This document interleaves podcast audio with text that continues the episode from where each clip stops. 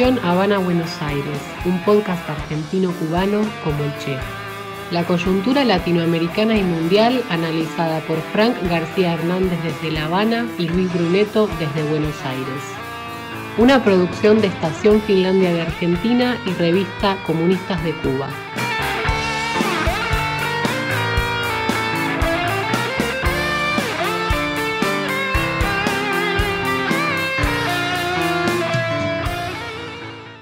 Primer bloque de este primer episodio de Estación Habana Buenos Aires.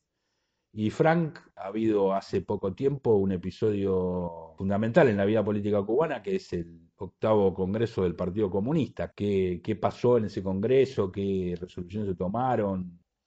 Un saludo para todos nuestros podcast oyentes en nuestro primer episodio. Eh, bueno, hombre, el, el, Congreso del Partido tuvo una peculiaridad muy interesante y es que, contrario a lo que muchos esperábamos, que era que se iba a dar bandera abierta ya a todo lo que era el sector privado, todo lo que es el sector privado, la pequeña, mediana y gran industria, el discurso que dio Raúl fue un discurso centrado en detener, y así lo dijo con todas las palabras, detener la restauración capitalista. Y cuando se refería a detener la restauración capitalista, no estaba hablando de grupos contrarrevolucionarios o de la provenientes de Estados Unidos. A esos grupos también se refirió después, pero cuando, cuando se refería a la restauración capitalista, estaba hablando de personas, decía así más o menos, que quisieran que, ampliarase mucho más el sector privado, que se perdiera el monopolio del comercio exterior. Muchos pensamos que se iba a decir en el Congreso del partido de que iba a haber una apertura, una flexibilización del, del, monopolio del comercio exterior y, y Raúl fue enfático en esto. Se puso un límite en esa cuestión. En esa cuestión del comercio exterior se puso un límite, digamos. Digo que en esa cuestión del comercio exterior se puso un límite estricto, digamos. Sí, sí, sí, sí. se, se, controló con, por completo, se contuvo la flexibilización del de la pérdida del monopolio del comercio exterior. Eh, eh, eso no se tocó, eso no, no se tocó. Y, y hay algo que hay que tener muy, muy en cuenta y es que en realidad Raúl, gracias a Raúl, es que hay toda esta implementación de toda esta reforma económica muy línea Vietnam, muy y muy. Raúl es el que incluso introduce en la Constitución, el que propone la introducción en la Constitución del reconocimiento de la propiedad privada. Él, él estaba al frente de la redacción de la Constitución junto con otros 30 parlamentarios, la, la Constitución que aprobamos en el 19 hace nada más dos años y parece tanto, ¿no?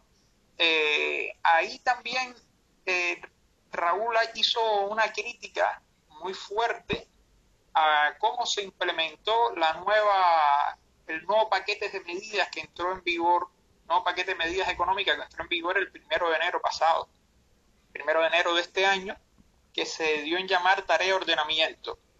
Él, él dijo que se había mal implementado, que estaba mal hecho y que eso había tenido un golpe muy grande en, en la población. ¿En qué sentido? Que, que, es verdad que hubo una grandes recortes sociales, se tocaron, se tocó, no, grandes recortes sociales entiendas en el plano cubano, ¿no? ¿no? No estamos hablando de un paquetazo del FMI, como se puede pensar en cualquier país de América Latina, pero el transporte público subió en 500% aquí en, en La Habana, de 40 centavos a 2 pesos por poner un ejemplo, y, hubo, otras medidas, los comedores sociales para los ancianos y personas con vulnerabilidad económica, que los precios se dispararon. Claro, por ahí lo más importante no era tanto la, el volumen de los cambios económicos, sino la tendencia a, que el Estado dejara de hacerse cargo de una serie de, de beneficios sociales, ¿no es cierto? Exactamente, exactamente. Y eso entenderlo siempre en la magnitud que es Cuba, ¿no? No podemos eh, tratar de entender Cuba desde la perspectiva argentina. Y, bueno, esos fueron los principales temas que se abordó y, también la forma en que se iba eh, a asumir la relación con, con la intelectualidad, con la cultura, porque desde el 27 de noviembre pasado hacia acá, 27 de noviembre del 2020, hubo un acontecimiento muy interesante en La Habana, que es que cerca de 300 intelectuales y artistas se plantaron frente al Ministerio de Cultura toda la noche exigiendo tratamiento de la, de la censura. Los, los, motivos por los cuales se concentran ahí son un poco más complejos, pero el hecho es que una pluralidad, 300 por lo general jóvenes, estuvieron algo que es inédito. En cualquier otro país puede que sea muy normal una concentración en la Casa Rosada de miles de personas, pero aquí en La Habana 300 personas delante de una institución del Estado eh, fue impresionante y sin ninguna eh, represión de un cuerpo policial reprimiendo. Hubo algunos altercados, pero esto, esto que sucedió aquel 27 de noviembre impactó en la vida cultural porque marcó un antes y un después y, ha impactado en la cuestión de, de la relación entre, digamos, el partido gobierno y la cuestión de la cultura, intelectuales y artistas, porque hay que, se han redefinido algunos aspectos. Y, y lo otro que yo quisiera hablar la, la, medida más reciente económica que se tomó la pasada, la semana pasada, el gobierno fue una medida que dejó a todo el mundo impactado, nadie la veía venir, no, nadie la esperó, y es del 21 de junio, no se pueden depositar dólares en, en, los bancos cubanos, y es una, una medida muy llamativa porque todos los países, todos los estados lo que quieren es que se pongan divisas en los bancos. Y hasta ahora lo que habíamos entendido era eso, que el Estado necesita, el gobierno cubano necesita divisas y se ha creado unas tiendas, unos mercados especiales que se compra por tarjeta magnética. Esas tarjetas están respaldadas en dólares, en euros, en libras esterlinas, en, monedas libremente convertibles, como se dicen acá, en divisas convertibles, que se ponen en el banco y con esas, con esas eh, tarjetas se compra en esas tiendas que tienen una oferta de comida quizás mejor, de electrodomésticos. Es debido a esta crisis que, que hay, es la, la, peor crisis que está viviendo Cuba después de 30 años. En este año nada más hemos ingresado 101 mil turistas y el año pasado perdimos 3 millones y medio de turistas de 4 millones y medio que debían visitarnos, más las medidas duras que nos puso Trump y que Biden no levanta, estamos en una crisis bien, bien grande. El Producto Interno Bruto cayó en menos 11%. ¿Y qué buscan estas medidas, Frank? ¿Qué busca esta medida de, de prohibir los depósitos en dólares? ¿Qué iba a decir? Eh, el, el, problema es que de pronto todo este volumen de dólares se convirtió en un elefante en una cristalería. Como decimos acá, yo no sé si eso se, se emplea. Sí, el caso es que estaban entrando, no están las cifras, no dieron las cifras, pero están entrando grandes cantidades de dólares de remesas que no se mandan por la Western Union, por decir, sino que vienen los cubanos en el extranjero y lo traían en cash, lo traían en efectivo, y las sanciones eh, que está aplicando Estados Unidos contra Cuba hacía que nosotros que no nos aceptan nuestros dólares no nos aceptan nuestros dólares y de pronto el gobierno se encontró ante una situación de que tenía una cantidad de dólares que no podía usar. Pero no es solamente esto. Estamos, hay otros tres factores que no se hicieron públicos. El, diría cuatro factores. Uno es que Rusia va a dejar de usar el dólar.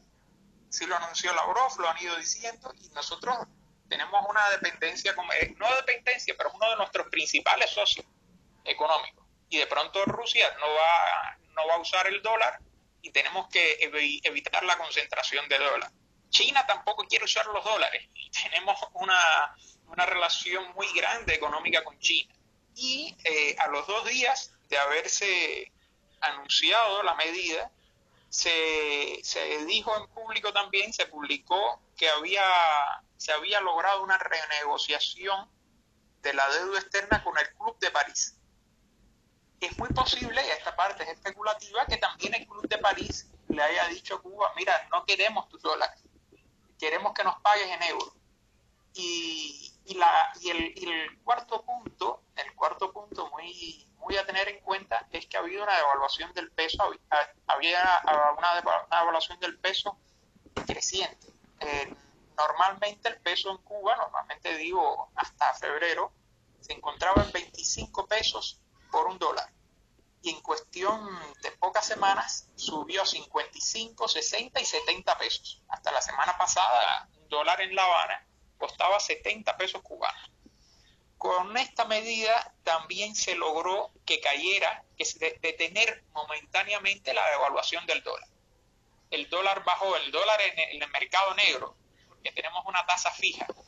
El, el gobierno ha puesto el 25, el cambio oficial y el dólar en el mercado negro bajó de 70 pesos a 55. El, no se llegó al precio original, pero de verdad que... es decir, que paradójicamente, digamos, están ante un exceso de dólares. Y por lo tanto... Exacto. Es, curioso es curioso que eso suceda, ¿no? no, sí, no es una, así es. No es nada normal. El, para resumir ya, para cerrar esta parte, eh, hay un detallazo que hay que tener en cuenta. La medida no ha entrado en vigor, entra en vigor el 21 de junio. Y todo lo que se rumorea es que en el momento en que ya no se puedan poner más dólares en los bancos, va a dispararse otra vez la devaluación del, del, peso. Hay que esperar al 21 de julio, Luis. ¿Y eso impacta en el nivel de vida de la gente? Sí. Sí, está impactando. Claro. está impactando porque con las tarjetas que te dije, tarjeta MLC, que la gente va a comprar eh, en las tiendas, sucede algo. Yo puedo abrirme una tarjeta MLC sin tener un centavo puesto ahí. ¿Y cómo yo pongo dólares ahí? Bueno, de varias formas, pero entre otras, que yo le compro a mi vecino, pongamos ese ejemplo, le compro a mi vecino 60 dólares, pero por transacción. Nunca vemos el, billete, ¿no? De su tarjeta a la mía, le estoy comprando los dólares. Y, y sí, en el momento en que sube más ese dólar, la persona que tiene una tarjeta MLC, un trabajador común, tiene que pagar más por esos dólares. Y con esa tarjeta se puede comprar mucha más comidas y incluso productos casi que básicos eh, en esas tiendas. Y sí tiene impacto. Además de que sube el transporte público en los taxis en el sector privado, eh, la comida en el sector privado. Claro. eso es lo que estamos viviendo ahora en, resumen. bueno. Ya veremos la semana que viene, en el episodio que viene, eh, qué irá sucediendo, porque es que en, Cuba estamos, hemos pasado de estar tiempo en un marasmo a, a estar ahora en cambios constantes, desde el primero, desde que empezó la crisis económica, desde que empezó el coronavirus, desde el primero de enero que se empezó a aplicar el reordenamiento, no ha dejado de pasar un mes sin que tengamos un escenario político o económico diferente. Bueno, Muy un bien. grande para los podcast oyentes. Ahora pasamos al otro bloque. Pasamos al otro, otro bloque. Ahí está, pero pasamos al otro bloque. Primero vamos a escuchar te conozco de Silvio Rodríguez. Exacto, una petición que mía, un regalo mío a una persona que conocí recientemente.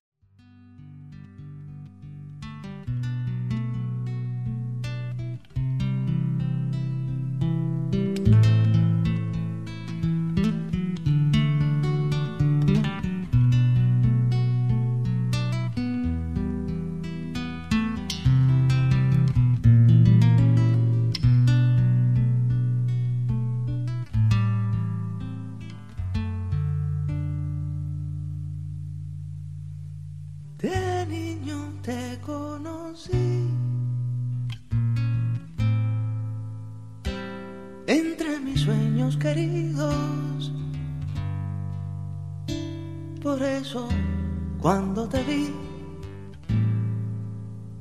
reconocí mi destino.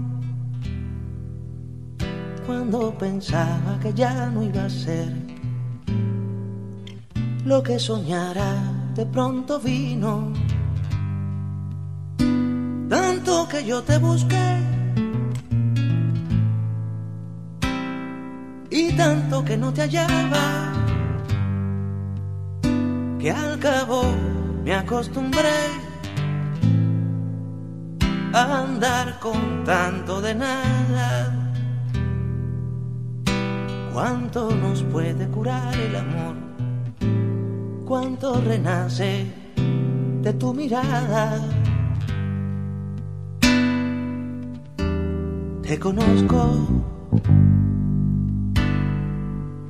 Te conozco desde siempre, desde lejos. Te conozco. Te conozco como un sueño bueno y viejo. Es por eso que te toco y te conozco.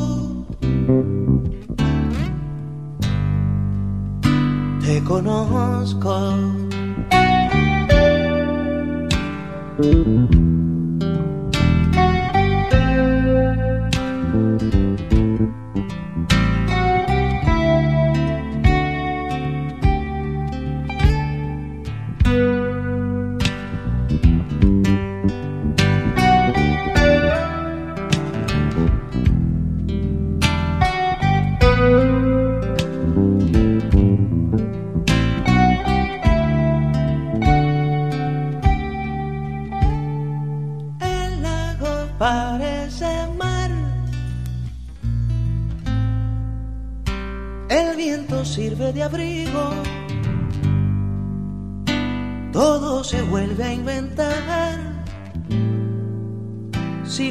Comparto contigo, la única prisa es la del corazón. La única ofensa es tener testigos. Te conozco. Te conozco desde siempre, desde lejos.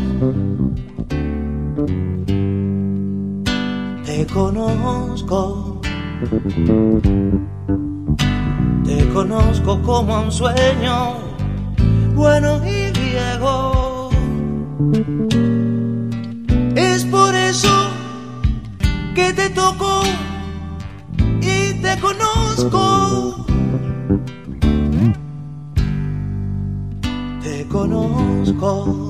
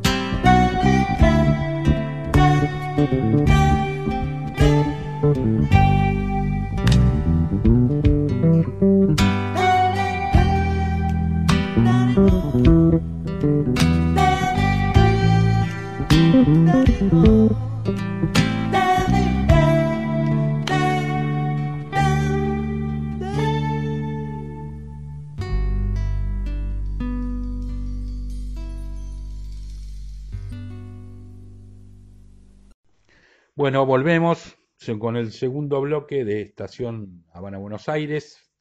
Ahora pasamos a, la realidad argentina. Frank, te cuento que acá el, proceso político está marcado por el ritmo del proceso vacunatorio, digamos. Que las distintas fracciones políticas del país eh, se dividen alrededor de cuestiones ligadas a, al acceso a las vacunas y a la al desarrollo de la campaña de vacunación. En los últimos tiempos hubo toda una polémica alrededor de la posición, digamos, oficial, que aparecía como más dura, más proclive a un cierre de la economía, etcétera, frente a una posición eh, defendida por, por el PRO, por lo que se conoce como la derecha, aperturista, y que giró fundamentalmente alrededor de la apertura de las clases presenciales en lo que es el principal distrito de la Argentina, que es el AMBA. El AMBA es Gran Buenos Aires más la capital federal, digamos, la capital, la ciudad capital, Buenos Aires, es decir, el conurbano bonaerense más la capital. La capital está gobernada por el PRO, por Horacio Rodríguez Larreta, que es uno de los presidenciables, eh, que representa a la derecha, digamos, y que eh, favoreció la apertura temprana de las escuelas. Eh, mientras que en la provincia de Buenos Aires, el gobernador Axel Kicillof, que es ultra cercano a Cristina Fernández de Kirchner, promovió una política de cierre de las escuelas para evitar, bueno, todo esto ligado a la circulación del virus. En realidad, en ambos casos, lo que muchos observadores ven, una sobreactuación de los argumentos, digamos, pero en definitiva, en, los dos casos se terminó desarrollando una política completamente aperturista. Acá la situación está eh, epidemiológica está bastante descontrolada desde el verano, en que empezaron a rebotar los casos y empezaron a, escalar la cantidad de casos y, y la tasa de mortalidad también. Se vivió un pequeño veranito hacia marzo, digamos, después fue interrumpido por un agudo repunte de los casos. Frente a esa situación se produjo entonces esta, polémica que te digo, que finalmente terminó con lo que podríamos llamar una capitulación de Kisilov, que terminó la semana pasada este, anunciando la apertura de las escuelas, algo contra lo que había venido abogando desde el principio, y este, lo interesante es que a los pocos días de, esa decisión, Kisilov reaparece en un acto con Cristina, que hacía meses que no, que no hacía declaraciones públicas, que no aparecía públicamente. Y en un gesto que apareció como una especie de, garantía, digamos, de la, de la decisión que toma el gobernador Kisilov porque esa decisión es una decisión que incluso impacta sobre su propia base social, digamos el, aperturismo que planteaba la reta era visto por, por sectores de, la población que apoya al kirchnerismo como algo absolutamente criminal. Entonces la decisión final de Kisilov de terminar abriendo las escuelas, plantear el retorno a la presencialidad escolar, provocó un cimbronazo en las bases del propio kirchnerismo, ¿se entiende? ¿Y eso qué ha, qué ha provocado? Que en el kirchnerismo ha habido como una especie de escisión y te pregunto, ¿y la reacción de las bases sociales ante ellos, la gente del FIT Unidad, y cómo ha reaccionado ante lo de Kisilov? Bueno, este, mirá, la izquierda tiene bastante influencia en los sindicatos docentes de la provincia de Buenos Aires. Por ejemplo, en, el, en la seccional más importante del sindicato docente, el sindicato docente de la provincia de Buenos Aires se llama SUTEBA, y la seccional más importante, el SUTEBA abarca toda la provincia de Buenos Aires, la seccional más importante es La Matanza. La Matanza es un distrito clave en la política argentina, es un distrito pegado a la capital federal, pero en la provincia de Buenos Aires. Es el distrito más poblado del país. Es un distrito urbano, rodeado de distritos urbanos, pero dentro de esos distritos urbanos, La Matanza tiene casi 3 millones de habitantes tiene una población superior a la, a, la, a la, propia ciudad de Buenos Aires y a muchísimas provincias. Y es un bastión peronista de larga data. De hecho, su intendente es, eh, un, es un intendente peronista, etcétera, etcétera, ligado, por supuesto, integrante del Frente de Todos, ¿no es cierto?, de la coalición gobernante de Alberto Fernández y Cristina Kirchner. Este, bueno, el sindicato de docente de La Matanza, por ejemplo, declaró un paro de 48 horas junto con otras seccionales. Seccionales se, eh, se, llaman a, las, a los sindicatos locales que integran el SUTEBA provincia, digamos. Bueno. Para el, para el público cubano, ¿este sindicato qué línea toma? ¿Kirchnerista?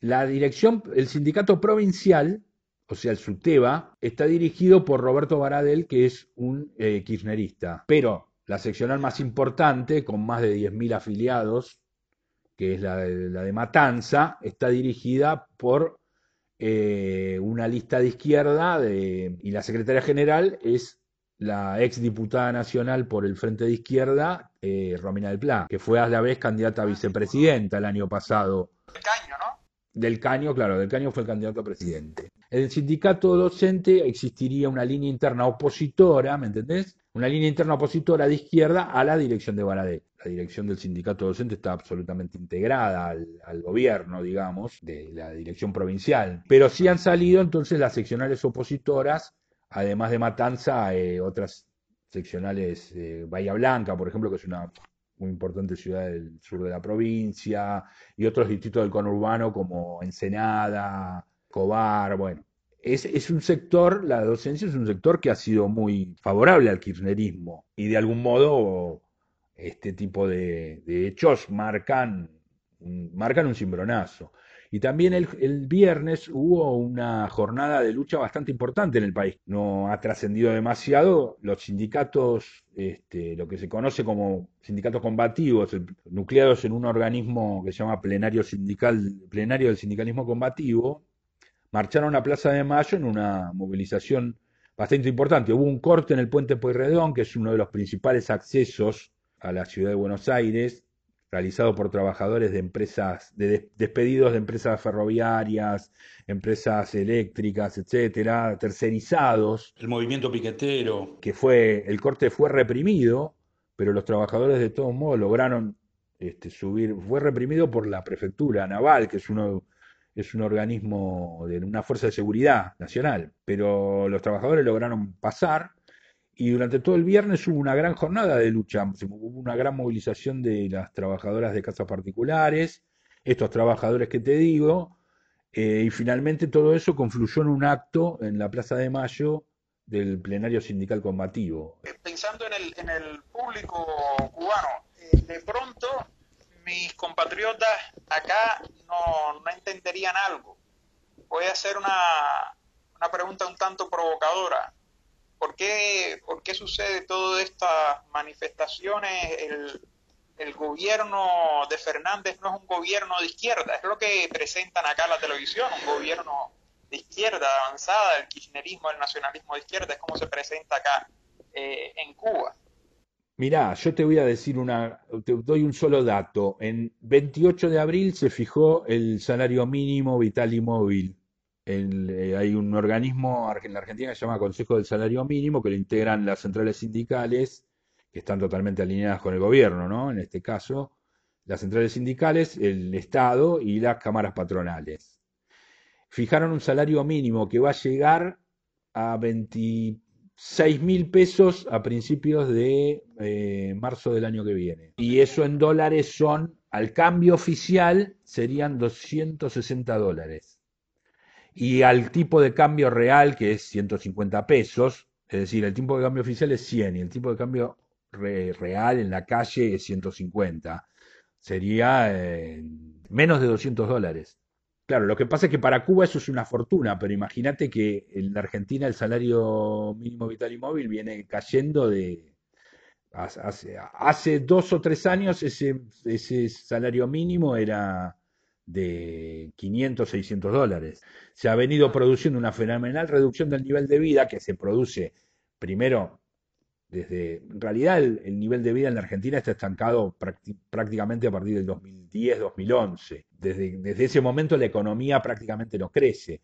Bajo el macrismo se produjo una catástrofe directamente, pero esa catástrofe ha continuado bajo el, bajo el gobierno de Alberto Fernández y no se han tomado medidas para, para, por ejemplo, en el caso del primer ciclo de la pandemia se instrumentaron algunas ayudas bastante relativas, lo, que se llamaron los IFE, que fueron unos subsidios que se aplicaron el año pasado a la población en general que no podía trabajar por el cierre de la actividad económica por la pandemia, pero este año no se han tomado se han tomado esas medidas en forma muchísimo menor. Directamente en el presupuesto nacional no se había contemplado ningún rubro para, para atender eh, la, emergencia epidemiológica y en gran medida la apertura de la que yo te estoy hablando tiene que ver con la imposibilidad del, gobierno y del Estado de este, afrontar los gastos de un nuevo de una nueva ayuda de ese tipo, ¿me entendés?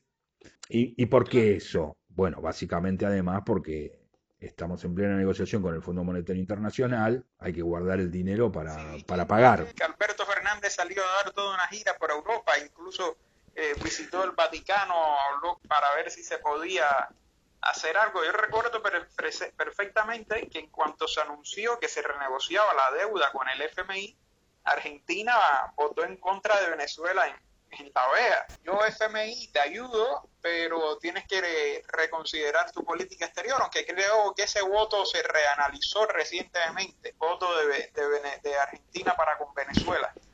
Es que ese tipo de cosas van sujetas a los, a los vaivenes de ese tipo de necesidades. El gobierno argentino no es un gobierno que, que eh, tenga por principio una política antiimperialista ni nada por el estilo. Entonces, este, va y viene de acuerdo a necesidades puntuales. Ahora, ¿qué busca con el fondo? Bueno, lo que busca con el fondo es un acuerdo que el fondo le, estire los plazos de lo que podría ser un acuerdo pues, stand-by a 20 años, algo que el fondo no, no, no prevé en sus estatutos, que prevén este, un máximo de 10 años. Para eso fue la gira que vos decís por Europa de Alberto Fernández, y para eso ahora parte el presidente de la Cámara de Diputados, eh, Sergio Massa, a los Estados Unidos. Ahora, si logra eso, va a ser a cambio de enormes concesiones, porque los tipos no te van a dar eso a cambio de nada. Concesiones en los, los aspectos que vienen reclamando desde hace muchísimo tiempo el establishment ligados a la reforma laboral, la reforma previsional, es decir, algo que ya el gobierno de había intentado hacer el gobierno de Macri y había avanzado el gobierno de Macri en ese plano y volvió a avanzar el gobierno de Alberto Fernández en ese plano, la reforma del sistema jubilatorio, ¿no? Este, Macri este, introdujo una fórmula para fijar las jubilaciones que empeoraba la fórmula que existía y Alberto Fernández introdujo una fórmula para calcular las jubilaciones que empeora la fórmula que había establecido Macri. Así que ese es el izquierdismo de este gobierno. Ese era lo último que te iba a preguntar para ya pasar a la parte de, del análisis de esta victoria de Pedro Castillo. El, que muchas preguntas se lo hace el público cubano que no está acostumbrado a esto del pago de la deuda externa, aunque Cuba tiene una deuda externa amplia, pero de eso no se habla. ¿Por qué pagar la deuda externa? No, simple y llanamente no se puede decir no pago la deuda externa. La posición de la izquierda en la Argentina, de lo que vos, de las corrientes que del FIT Unidad, la, posición de la izquierda es el desconocimiento de la deuda, porque además la deuda es una deuda contraída originalmente bajo la dictadura y después este, legitimada por los distintos gobiernos democráticos posteriores al 83. Pero en este caso lo más grave, que esta deuda puntual de la que estamos hablando, es la deuda que contrajo Mauricio Macri, que el gobierno prometió que iba a investigar, este, este gobierno en su promesa de campaña planteó que la iba a investigar y como mínimo podría detenerse a investigarla y mientras tanto no pagar, porque si vos estás investigando, ¿por qué investigarla? Por ejemplo, te pongo un ejemplo. El, este, uno de los principales funcionarios negociadores de la, de la deuda, Caputo, del, gobierno de Macri, era socio de, uno de los fondos, eh, fondos que provocaron el default de la, quiebra de la Argentina en el 2018, BlackRock, y compraba y vendía los bonos argentinos del otro lado para su beneficio personal. Entonces es una deuda que perfectamente puede ser investigada y en todo caso que la paguen, la paguen ellos de su bolsillo, pero no, el gobierno la termina legitimando. Todos recordamos a Fidel ya diciendo a, en los 80 que la deuda externa era impagable. Bueno, esta gente no, no, no tiene ninguna intención de hacerle caso a Fidel. Su izquierdismo es un simple barniz. Acá diríamos izquierda caviar. Izquierda caviar puede ser. Eh, pues camarada, pasamos al tercer bloque. ¿ah? Escuchamos un tema, escuchamos un tema y pasamos a hablar de la victoria de Castillo.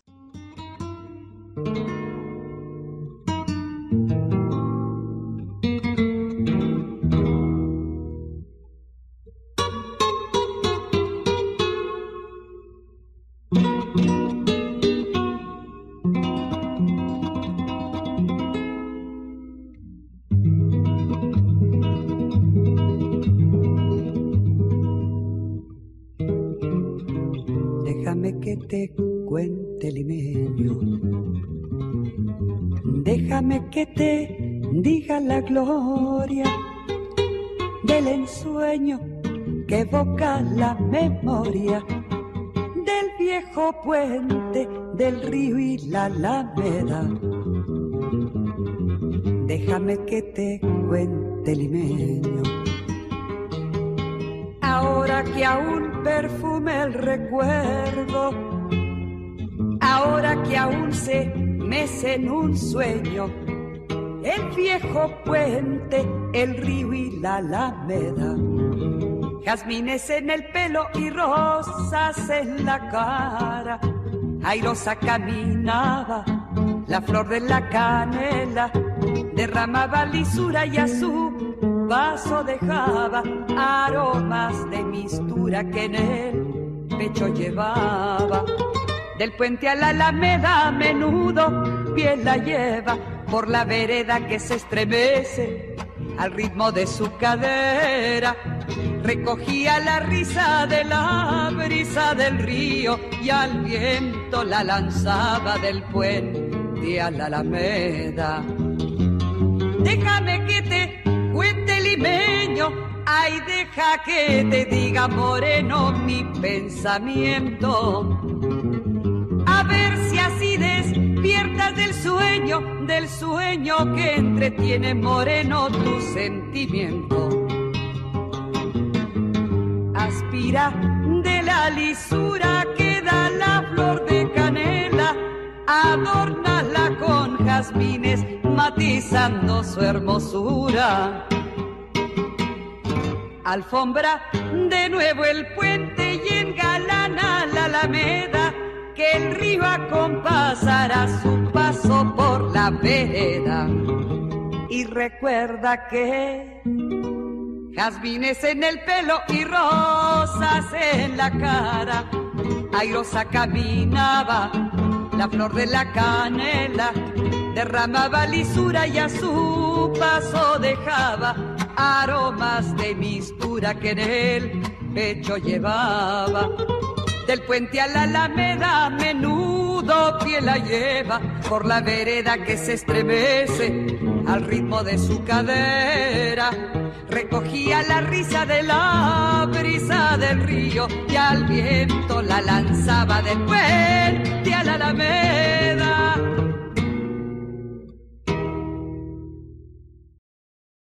Estación Habana, Buenos Aires. Parece mentira que logramos concretarlo finalmente muy emocionante, muy emotivo. Eh, analizaremos en unos muy pocos minutos la victoria de Pedro Castillo en Perú sobre Keiko Fujimori. ¿Cuántos votos me decías que le sacó Pedro Castillo a Keiko Fujimori? Apenas 44 mil. Apenas 44 mil. Yo creo que esto es que la izquierda eh, peruana todavía está pagando sin querer una especie de deuda eterna, vamos a decirlo así, los eh, errores crímenes antropófagos, eh, digo antropófagos en el punto de vista político, que lo hayan cometido, de Sendero Luminoso en el sentido de que destruyó incluso las bases de la misma izquierda, no las bases como tal, pero sí golpeó muy duro todo y que ha servido de mucha propaganda anticomunista. De hecho, días antes de, de las elecciones, Sendero Luminoso que cometió una masacre en Perú muy casual, muy raro que haya sido Sendero, que haya aparecido a última hora. A mí me parece muy conveniente, vamos a decir así, esta masacre que cometió una fracción de Sendero Luminoso a pocos días de realizarse la, muy conveniente para la derecha, esa masacre que se realizó a pocos días de, de las elecciones presidenciales donde ha terminado ganando Pedro Castillo, aunque quiero decir que en la página web de esta fracción de sendero que se llama Sol Rojo se llamaba el desconocimiento de las elecciones, una postura típica del senderismo, que, a propósito nunca se llamó Sendero Luminoso, sino Partido Comunista Peruano por el Sendero Luminoso de José Carlos Mariate. Sí, de todas formas, lo que sí es interesante de Castillo es, este, no, no, no por Castillo, ni, ni es que uno le tenga confianza a Castillo, a mí me llamó la atención el hecho de que primero que se esperaba que fuera, en todo caso, Verónica Mendoza, más ligada a la, pero más ligada a, esta, a esta izquierda tipo bacheletista, digamos, o, más tipo Frente Amplio chileno, o, al propio kirchnerismo argentino, a los gobiernos de, a, la, a centroizquierda, ¿no? En ese sentido me parece que por ahí la, la victoria de Castillo este, refleja un poco más la nueva situación que de alguna manera se está creando en América Latina a partir de la rebelión chilena, que a los dos actores principales, digamos, políticos que se han desarrollado en los distintos países, la derecha y, la, la centroizquierda, el nacionalismo burgués, como le queremos llamar, le empieza a aparecer otra franja política, empieza a aparecer otra franja política más ligada a la lucha por objetivos más de fondo, que todavía no tiene, como se ve en Colombia o se vio en el propio Chile o en Ecuador o en el mismo Perú. Esto me recuerda también a Ecuador, que sucedió lo mismo, ¿no? Apareció de pronto Pachacuti que casi trona a Lazo, casi Pachacutic hubiera quedado en segundo, yo creo que Pachacutic le hubiera ganado a Lazo. Claro, y también en lo- y aparte ahí hay bastante serias razones para pensar en la posibilidad de que haya habido un fraude para que no entre Pachacutic segundo. No tengo, no tengo dudas que le hubiese ganado a Lazo. La insistencia del correísmo tratando de demostrar que Lazo era el que había quedado de segundo y no Pachacuti. Y el correísmo, hubo un gran voto finalmente, terminó el correísmo haciéndole el juego a la derecha, como dicen ellos, que nos acusan a nosotros a la izquierda de hacerle el juego a la derecha, terminó haciéndole el juego a la derecha el correísmo porque evidentemente hubo todo un voto anticorreísta que, que fue el que permitió la victoria final de Lazo, me parece. Sí, ahí se concentró, se concentró todo. Hay que ver que, en qué termina Pedro Castillo. Yo, eh, apuesto, especulo, que en, en su mandato mínimo le van a tratar de dar un golpe de Estado parlamentario. Lo van a intentar sacar como hicieron con Dilma o como le hicieron a Lugo. No creo que la burguesía peruana se siente a ver cómo funciona la democracia burguesa, a ver cómo se lo dejan a, a una izquierda que ellos ni siquiera conocen, ¿no? Y la izquierda para la, la burguesía peruana es un escándalo. No, no tengo dudas de eso que vos decís. Van a tratar de hacerlo y eso puede ser un factor de radicalización del proceso, más que los propios deseos de, de Pedro Castillo. Pero sí creo que, como vos decís, la derecha y la, la burguesía lim- eh, limeña, iba a decir la burguesía peruana en general, le van a hacer alguna zancadilla y la reacción de las masas puede ser, en defensa de ese gobierno, puede ser un factor de radicalización que entronque con toda esta corriente de, de rebeliones que hay en Latinoamérica, que me parece que es el gran dato, ¿no? El tema es que no tienen todavía dirección, no son este, explosiones que no tienen todavía, no se sabe, Como Colombia, como lo que estamos como Colombia, claro. este triunfo de Castillo lo que beneficia mucho a la izquierda electoral colombiana con Gustavo Petro al frente y creo que María José Pizarro. Yo creo que, que sí va a ayudar de cierta manera a esa izquierda colombiana y es algo real. Esto, estas grandes manifestaciones heroicas y, una estaba muy valiente, muy rebelde, eh, no tiene una conducción política que, que enfoque, digamos, a, quizás muy utópico yo porque vengo desde Cuba, pero digo, hasta un cambio real, socialista, revolucionario, que también es otra izquierda muy golpeada por la guerrilla colombiana, en específicamente la FAREP. Claro, pero yo creo que todas estas, este ciclo de rebeliones, este, va en dirección a eso que vos decís. Me acuerdo que en noviembre del 19 que estuve en La Habana y lo entrevisté a Aurelio Alonso, justo se había dado la rebelión chilena, hablábamos de que esa rebelión conectaba más con el 59 cubano que con el ciclo de nacionalista de la década del 2000, digamos. Me parece que están conviviendo, por un lado, los nacionalismos que no han podido resolver los problemas de América Latina y una la emergencia de un ciclo rebelde que, que por ahí la pandemia ocultó un poco, pero que está volviendo a aparecer. Pero ese ciclo rebelde, bueno, necesita encontrar un programa y direcciones, ¿no? Y partidos y organizaciones que lo dirijan al poder, como ocurrió en Cuba en el 59, digamos. Sí, lo que tiene que haber una, una organización, aunque en Cuba en realidad no existía, fíjate, una organización, el movimiento 26 de julio propiamente dicho era unas grandes tendencias dentro, con anticomunistas incluso, el Partido Socialista Popular era una era algo bien minúsculo y el Directorio Revolucionario 13 de marzo, estoy hablando de las tres grandes organizaciones que, que van a, a conformar un- una alianza, que van a conformar gobierno, el Directorio Revolucionario 13 de marzo era un- una organización de izquierda nacionalista universitaria principalmente. Los inicios de la revolución cubana va a ser una lucha de hegemonías bastante grande sin una conducción eh, más allá, digo, en el sentido orgánico de una organización eh, que la del 26 de julio, Fidel Castro, Che Guevara, todo lo que hubo una, una lucha ideológica dentro del mismo 26 para que se, se tuviera un, una- un triunfo de las izquierdas dentro de ese 26. pues yo creo que más o menos íbamos cerrando ya nuestro primer Estación Habana Buenos Aires. Vamos cerrando entonces. Un abrazo aquí desde La Habana, Luis. Un abrazo desde Buenos Aires para todos los cubanos y nos vemos en el próximo episodio de Estación Habana Buenos Aires. Nos vemos en el segundo episodio. Ya veremos de qué tenemos que hablar. Perfecto. Un abrazo, Frank. Abrazo grande.